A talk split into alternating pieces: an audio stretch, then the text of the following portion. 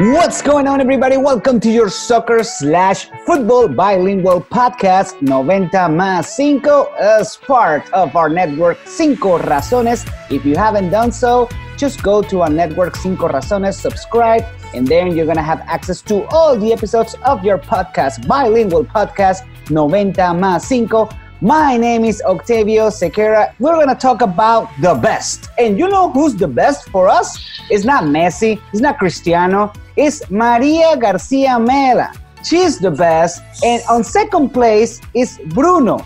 So that makes me the third finalist, but it, that is just because we don't have anybody else. So Maria Garcia Mela, she's the best, and she is with us. Hi, Maria. How are you?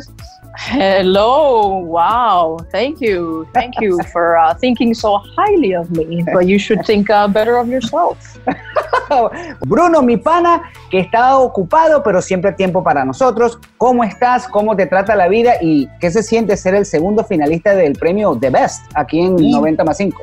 Muy bien, lo importante es estar en el podio y estoy contento porque el domingo me pegué un golpe en la cabeza Mm. perdí la memoria y no recuerdo qué pasó con el Milan. Entonces, eso, eso me genera mucha tranquilidad y felicidad no recordar que el Milan y que jugó el, el, derby de la Madonina. Dicen por ahí, yo, yo de verdad como perdí la memoria no, no estoy pendiente de eso. Y lo interesante, Bruno, es que hoy la noticia en Inglaterra es que el Manchester United admite que hay un plan de reconstrucción para los próximos tres años. Entonces, no, es momento. Por favor, por favor, qué momento para las noticias. El Milan pierde la Madonina, el Manchester United en plan de reconstrucción. Al menos uno de nosotros tres está feliz, que es María, porque por lo menos parece ser que encuentran respuesta, María, en alguien que siempre ha estado allí, que es Karim Benzema. Entonces, ¿cuál era la, angustia por tener a traer a alguien nuevo? Si siempre tienen al, al, caballete allí, al crack. No, pero no te puedes jugar toda una temporada una carta, porque yo vi que está jugando muy poco. Sí, Benzema desde la temporada pasada está encendido, pero ¿le será suficiente? I don't know. Mi mm, equipo es medio mm. bipolar, como todos los años. si es que nos mataron el miércoles, martes o miércoles, es que me di en la cabeza igual que Bruno. y, you know, y en el, el fin de semana consiguieron una victoria importante en un campo que llevan tres años seguidos perdiendo. Guys, for all of you who have been listening to the show, you know that we always start in English and then we switch to Spanish. Pero vamos a comenzar en español. We're going to do the opposite here. We're going to start in Spanish. Y hablando de comenzar en español contigo, Bruno, precisamente, haciendo un balance de estos premios The Best, que el nombre es en inglés, por cierto, pero haciendo un análisis en español de lo que fue este premio The Best, varias cosas saltaron a, a relucir el discurso de Megan Rapinoe, que a pesar de que es muy bueno, es muy eh, fehaciente, muy verídico, a mí me gustó, no puede estar exento de críticas porque obviamente hay quienes critican y dicen por qué tomas el escenario deportivo para hacer eh, una o para llevar a cabo una agenda política. Hay quienes critican en Estados Unidos a Megan Rapinoe por tener una agenda en contra pues del presidente Trump y eso se vuelve a, a reforzar con este tipo de discurso. Entonces, siempre va a tener esa doble lectura. También, por supuesto, las votaciones, que Cristiano no vota por Messi, Messi sí vota por Cristiano. Entonces, haciendo un balance, te pregunto, Bruno, el atleta tiene que ser transparente, porque Cristiano no vota por Messi, él puede decir, no vote por Messi porque sencillamente no quise, porque es mi rival. Pero Messi entonces sí vota por Cristiano. ¿Queda mejor Messi porque es políticamente correcto o el atleta tiene que ser transparente? ¿Qué balance sacas de todos estos episodios controversiales y llamativos de la gala de los premios The Best? Bueno, a mí particularmente me gusta la transparencia, la sinceridad, que no te obliguen a nada. Si Cristiano no quiso votar por Messi, bien. Lo que a mí me gusta es que haya argumentos, ¿no? A ver, a lo mejor tú le preguntas el día de mañana a Cristiano, cosa que no se ha hecho, eh, y él te dice, mira, yo no voté por Messi por esto, esto y lo otro. Bien, la transparencia, la honestidad, pero con base y con argumentos y con herramientas de defensa, es la que a mí me gusta. No, no me gustaría una respuesta de Cristiano, cosa que me la estoy inventando, atención, porque después dicen que uno odia a Cristiano y es todo lo contrario, es un admirador de, de CR7, ¿no? Eh, por lo que hace en la cancha, lo que hace fuera, incluso hasta en la soberbia, me parece que el tipo se vende bien. Eh, con la fotografía que puso mientras se generaba el premio, el premio de Best. Eh, eso no fue casual. Eso no, eso no fue casual, ¿no? Eh, pero a lo mejor le preguntas a Cristiano y te dice, no me dio la gana, ahí no estaría de acuerdo. Ahí ya creo que sería algo ya que, que, va hacia lo personal. En el tema de, Rapino, eh, a mí tampoco me gusta la mezcla política, pero vengo de un país donde la política se, me arropa aunque no quiera, la comento aunque no quiera, y empiezo a entender, empiezo a entender también que es muy difícil dejarlo por fuera. No, si tú, tienes, si tú tienes un tema que políticamente te incomoda, después podemos estar de acuerdo si ella tiene la razón, si no, si, hay, si es el presidente correcto o no. Eso no lo estoy poniendo sobre la mesa. Claro. Porque, te repito, vengo de Venezuela y, y es un tema súper delicado, pero que ahora se mezcla en, en, en, mi vida diaria. Y ya yo lo veo normal. A lo mejor lo estoy pensando más como venezolano, pero ya yo veo normal que tú quieras tomar tu postura política utilizando un evento deportivo, un evento social. Así que a mí particularmente no me afecta. Lo que sí te puedo agregar es que no creo, porque ayer leía muchos, muchos comentarios de que por fin alguien levanta la voz. Yo creo que ya se viene levantando la voz. Yo también. Eh, eh, eh, y no es la primera. Lo que pasa es que la vitrina es de las más importantes que ha tenido una mujer para poner su postura. Porque bueno, gracias a Dios, el fútbol femenino es el fútbol femenino. Ya no es una rama del fútbol, no, ahora el fútbol femenino es el fútbol femenino y eso a mí me contenta porque además vuelvo a poner a Venezuela, en Venezuela el fútbol femenino ha sido importante en los últimos años. Yo creo que la política del fútbol lleva mezclados eh, demasiados años y en España cada vez eh, más, eh, con Cataluña, el Barcelona, el independentismo y es algo que a mí me, me desespera y me frustra y, y, no me gusta. Y Megan Rapino, eh, yo te, con esa señora tengo como que sentimientos encontrados. Eh, te hace un gran speech y por otro, en tono sarcástico o no, te deja ahí unas declaraciones en el red carpet que la gente se ha pasado más criticando lo que dijo en la sombra roja que en el speech en sí. Claro. no sé eh, qué decir. me gustaría que se separaran, me gustaría que el Barcelona no, no usara o sea, el equipo o que el independentismo no usara al, Barcelona para dividir aún más al, país que ya está. Pasando al, punto deportivo, en estas primeras de cambio, Bruno, María, ¿hay algún super equipo que haya, los haya ustedes sorprendido? Y hablo, y hablo a nivel eh, em, general. ¿Hay algún super equipo en el fútbol hoy por hoy? Bueno, no super equipo, pero va en camino a ser el mejor equipo. Mm, para convertirse en super equipo eh, necesita la liga. Eh, yo soy, yo soy un creyente. A Liverpool. A Liverpool, claro. Yo soy un creyente.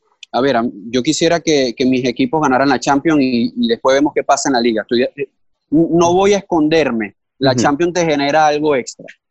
Pero para convertirte en un super equipo necesitas regularidad y te la das la, te la puede dar la liga. Y si hablamos de un equipo que ha llegado a las dos últimas finales de Champions y se puede catalogar campeón o se puede transformar en el campeón de la Premier esta temporada, allí le pongo yo el tilde de super, de super equipo. Pero Por, qué no la, ¿por qué no la Juventus que ha sido más dominante a nivel local y ha sido más regular en la liga? Eh, eh, sería interesante ponerlo. Lo que pasa es que yo soy un seguidor del calcio. Y te digo que eh, es más fácil ganar partidos hoy en el fútbol italiano que en la Premier. Pues yo creo que todos los equipos grandes han, han, fallado de una manera u otra, menos el Liverpool. Realmente no, no ha perdido. La era Cristiano Messi comienza a dar destello, y hemos hablado de eso anteriormente, perdón, anteriormente hemos hablado de que comienza la era Cristiano Messi a eh, dar sus destellos finales. ¿Cómo sería para ti un año exitoso de Cristiano y de Messi? Eh, en esta rivalidad o sencillamente ya tú los ves a ellos en un segundo plano? Bueno, eh, la gente cree que, que, yo digo mentira cuando digo esto, pero Ronaldo ya no está en el, en el Real Madrid y yo no le deseo ningún mal, pero tampoco le deseo éxitos, ¿no? Y, y, Messi, mientras se mantenga en el Barcelona, voy a querer que pierda hasta claro. las canicas. Es normal. Em, lo que sí se ve con las lesiones, o sea, Ronaldo ahora mismo está lesionado, Messi ayer eh, está ahí en duda si es recaída o una lesión nueva o, qué es lo que tiene, ya ellos no son tan jóvenes, ¿no? y, pienso que se deben cuidar eh, más de lo que los han cuidado hasta ahora, porque juegan absolutamente todo y sin descanso. Y ahora este verano hay otra vez Copa América. Eh, yo creo que ya van en, bajanda los pobres, ¿no? Y, y, yo creo que esto no se va a volver a repetir. En, no sé si lo veremos tú y yo, Sí, coincido. Algo así. Eh, lo que pasa es que es tan bueno lo de ellos dos, que ya al estar al 50% de lo que hicieron en la temporada pasada, estarían por encima del resto. Pero si ellos llegasen a bajar un 75% de lo conseguido, digo números de partidos jugados, goles marcados, asistencias, eh, etcétera, si bajan del 75%, la debacle, por usar un término aunque suene fuerte, sería más fuerte de lo que yo me imagino. Y ya Messi comenzó mal, y no lo digo ahora en números, porque bueno, jugó un tiempo, hizo dos asistencias esta semana, cosas de que un crack como él nada más te lo puede conseguir. O Cristiano, que jugó muy mal el partido eh, de fin de semana en el calcho, eh, de repente te lo gana con un, con un penalti, porque así son los dos, ¿no? Pero lo jugó malísimo parecía un Cristiano Ronaldo aburrido, perdido, pero gana el partido él con, con, un penalti, ¿no? Pero si llegasen a bajar sus números individuales un 75%, es decir, de lo que ya consiguieron en la campaña pasada, estaríamos hablando de el tobogán donde ya se estarían montando los dos. Y te repito lo de Messi, porque con Messi, creo que lo decía María, eh, así como están eh, eh, apurando al jovencito eh, Ansu Fati. Ansu Fati en el, en el Barça, me parece que también lo están apurando a él, porque yo sí creo, y me, y me da nervio si fuese fanático del Barça, que hay una Messi dependencia. La puedo entender en la selección argentina, la puedo entender más no compartir, porque Argentina también tiene un talento que no deberías tener una Messi dependencia, pero bueno, Argentina es otra cosa.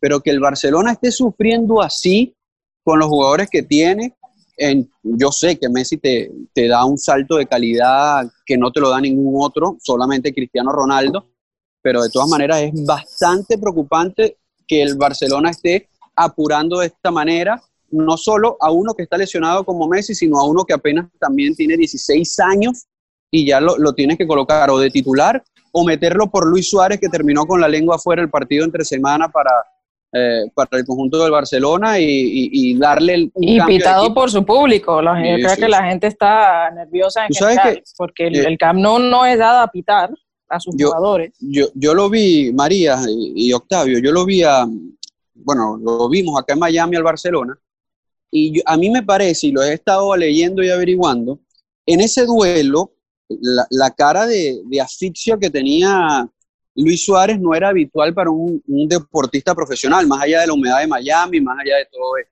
Y lo que he podido indagar en Uruguay comentan que la apresurada que le hicieron para que jugara la Copa América hoy le está pasando factura, porque él para la Copa América llegó muy en forma, pero no futbolística, ¿no? En forma física, eh, rebajó unos kilos, eh, rebajó, rebajó unos kilos, exactamente eh, unas, unas libras, para usar un término conocido acá en los Estados Unidos, pero, pero ahora tiene una especie de efecto rebote y las está aumentando y le está afectando en lo cardiovascular y todo esto se mezcla en lo futbolístico. No estoy viendo un buen Luis Suárez y esto se mezcla con, con lo, lo, que vemos en el Fútbol Club Barcelona. Ahora, Cristiano lo he visto flojito, muchachos, lo he visto muy flojo en los partidos. Lo que pasa es que su calidad goleadora eh, es tremenda. Y a mí no me parece que sea solo por un bajón lógico por su edad.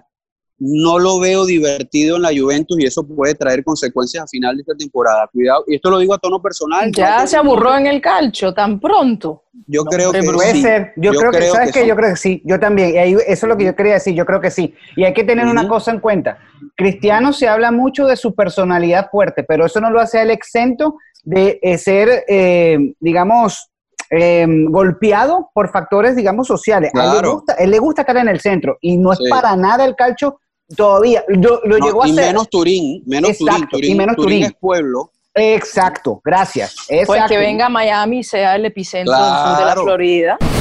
En MLS se ha tildado a Zlatan Ibrahimovic como el villano, el villano más odiado y más querido de la liga, porque o lo odias o lo amas, pero siempre está allí metido.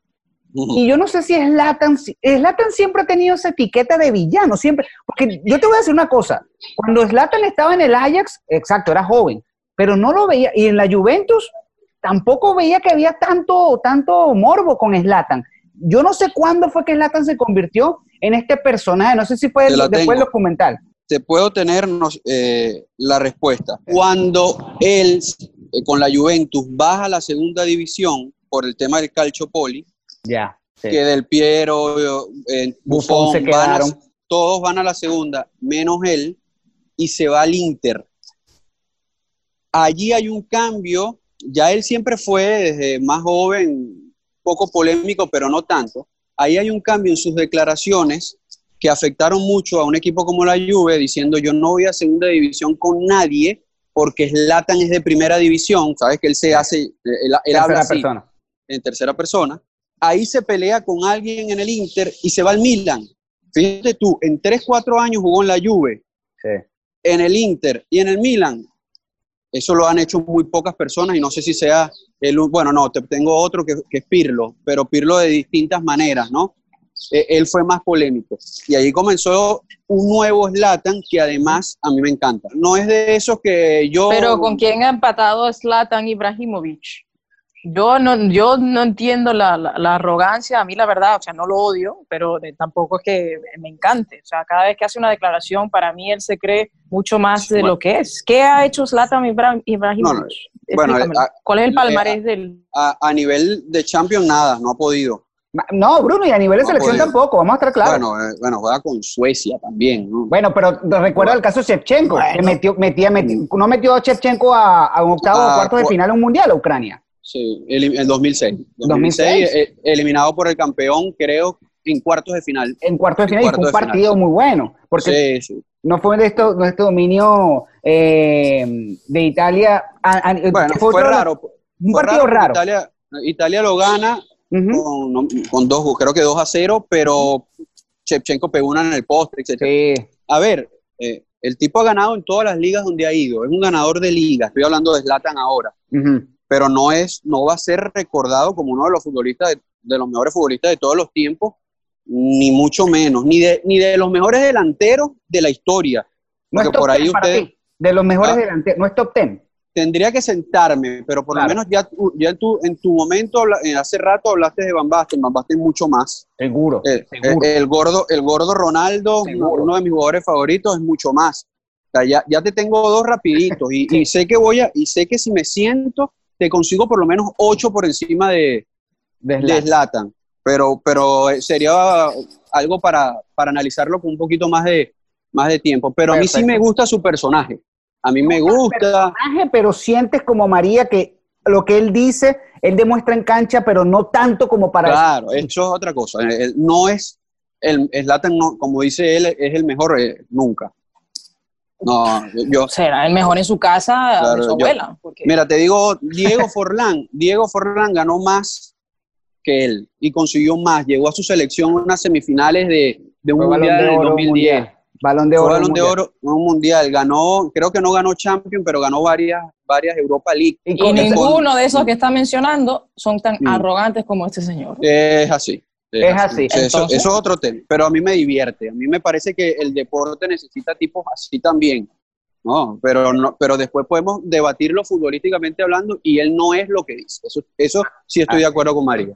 Bueno, Bruno, muchísimas gracias. Sabemos que hoy el tiempo contigo estaba reducido, pero muy buenas, muy buenos takes. De hecho, interpreto ese último, ese me gusta esa línea como para dejarla de hot take ahí en la semana. Gracias, Bruno. La próxima semana entonces retomamos contigo para mantener nuestro espacio en español aquí en 90 más 5. Un abrazo. Un gran abrazo a todos.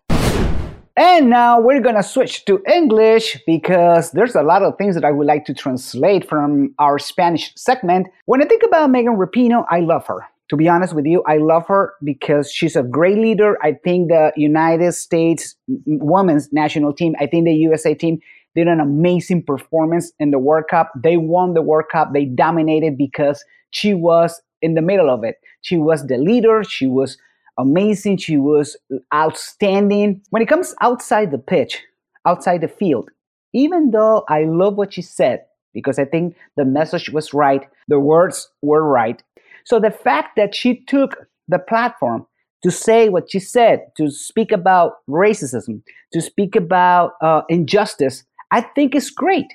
But what it really bothers me is the fact that now she's going to be judged by what she says outside the field instead of what she does on the pitch. I agree. You know, like I was saying in the in the Spanish segment, you know, I, I believe that sports you know, the athletes and politics should be separate. You know, like I mentioned prior, uh, they've been tied together for forever and ever to the end of time. And then you see a lot of it in, in Spain with uh, Catalonia and, and the, the, people who want to uh, separate from from Spain.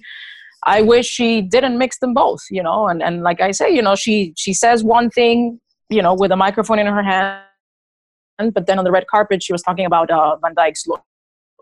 You know, whether she said it in a sarcastic way or not, then you're taking away from whatever it was that you had planned to yeah do your speech you know so you, you can't have it both ways you know make your mind up you're either going to go one way or you're going to go the other you can't have both you know i wish they would not mix them Gotta love this episode because we have talked a lot about many different things. And just a quick reminder for all of you that are going to support, I'm hoping that you support MLS soccer team in Miami, the MLS soccer team Miami, Inter Miami. According to many sources, now you're getting the coach. Finally, El Indiecito uh, Solari. Um, and I think many uh, Real Madrid supporters in Miami are going to be happy to have a former Real Madrid player now with the Inter Miami. Not so much for the Barcelona fans. There, the 14 Barcelona fans that are in Miami. Um, but anyways, so that's into a MLS context, which, by the way, it brings me to another subject that we were talking in Spanish. Because in MLS, in the MLS world, people have created this villain, this image of a character that you want to hate, but you can't because the guy is very good, or maybe you don't want to hate him, but you have to because he talks too much. And I'm talking about, of course, Zlatan Ibrahimovic.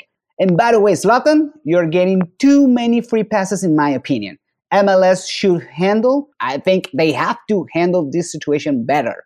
Like, it's not like you get to say whatever you want to say and you don't even get fined.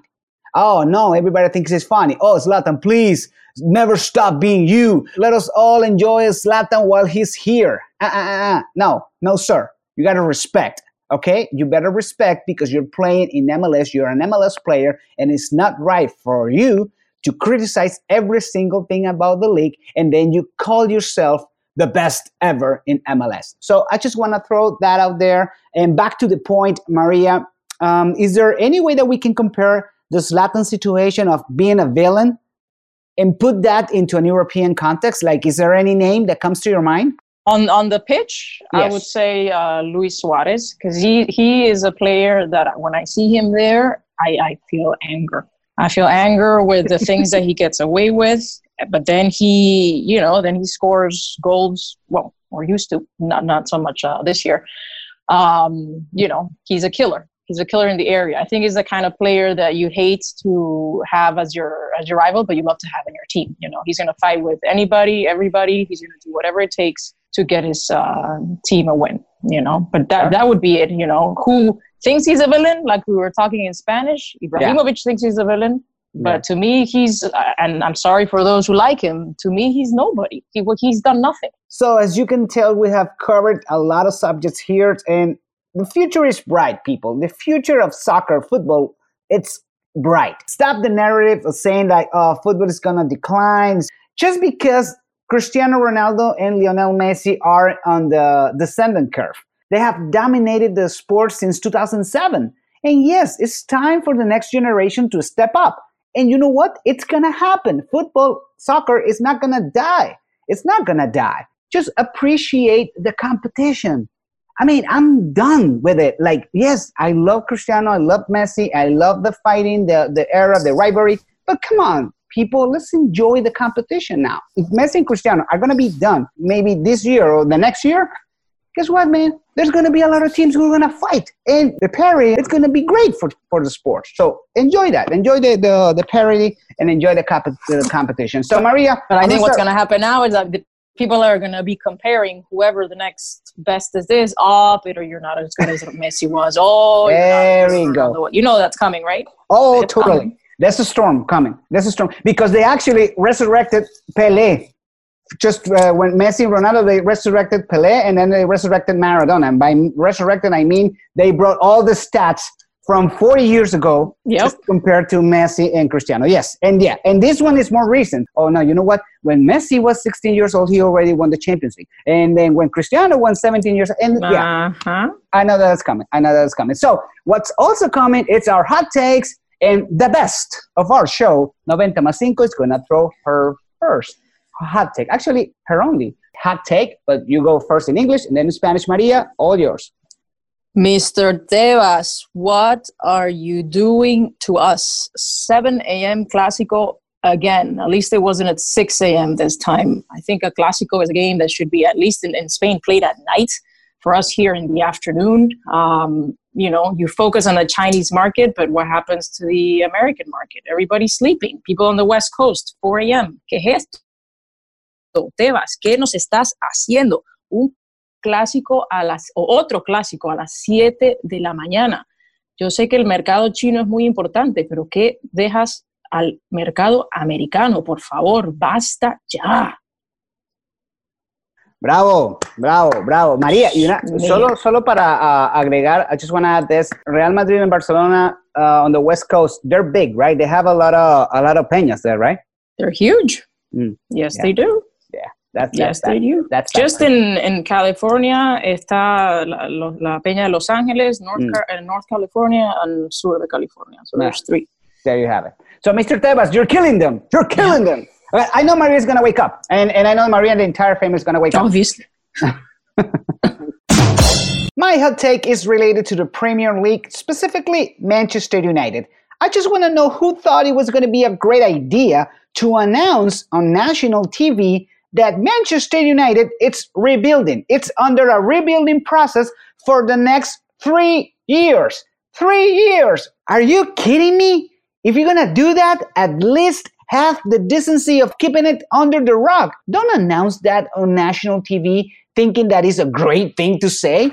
Manchester United, yes, they have won 20 titles of Premier Leagues. Yes, that's wonderful. But the last time you won one was in the 2012 2013 season. That's a long time ago, especially for a team like Manchester United. If it wasn't for the Europe League that you won, that put you back on the Champions League, which by the way was a total disaster again, Manchester United wouldn't have won anything in the last five years. And you're telling me that this team is gonna go through a rebuilding process for three more years? Guess what, people? We're rebuilding. Come on. And by the way, if you're rebuilding, where does the new contract of David De Gea, nothing against him, but if you're rebuilding, where does that fit? Like, uh, okay, the rebuilding doesn't apply to the goalkeeper. Maybe not even in the midfield, because guess what? We have this guy, Paul Pogba, who, by the way, gets a lot of money. So the rebuilding, I don't buy it. I'm sorry, I don't buy it. Bad timing. And you know why? Because Liverpool is already past you. Manchester City, now they're the team. Now they're the sheriff in town. While you, Manchester United, have to deal with teams like Watford, Southampton, and maybe other teams that are not even in the top four or not even top six. But you know what? It's okay because you're rebuilding. And you know what? It's not just for one year, but for three years. Thank you. No puedes anunciar, siendo el Manchester United, en televisión nacional en Inglaterra y a salir hoy, inclusive en el contexto internacional, anunciamos que estamos en reconstrucción. Manchester United en reconstrucción. Dios mío, ¿qué estuvieron haciendo en los últimos años? ¿Para, para qué gastaron la millonada que gastaron con De Gea? Que no tengo nada en contra de él. ¿Por qué no se invierte más en mediocampistas si es que vas a reconstruir? ¿Dónde están los prospectos? ¿Dónde están los, las figuras del futuro? ¿Para qué sigues gastando una millonada en, en estrategias de mercadeo? Que si compañías por acá, que si compañías por allá. ¿Y de qué sirve? El Liverpool te pasó hace rato, el Manchester City te pasó, te ganó la ciudad, se apoderó de, de- de- de la identidad de la ciudad y ahora tienes que estar lidiando con equipos como el Watford, tienes que lidiar con equipos como el Southampton y Dios mediante veremos si le llegarás ahora a un Tottenham, porque esos son los equipos que realmente el Manchester United está lidiando ahora por tener algo de prestigio. Sí, tienes una etiqueta, sí, ganaron 20 ligas de, de- la Premier League, 20 títulos, pero no ganas una Premier del 2012-2013 y la Champions, olvidemos de eso, porque sería una, una depresión total. Así que, para nada, María, thank you so much. Like I always wish you, I wish you Real Madrid wins so we can have a happy Maria next time too. Although you were happy. Thank you. You're happy. Yes, yes. Thank you so much, Maria. bye bye. And for all of you, don't forget to subscribe to our network, Cinco Razones. Remember, Cinco Razones, you subscribe there, and then you're going to have access to all the episodes of your bilingual podcast, football, soccer podcast, 90 más 5. Have a great day, everyone.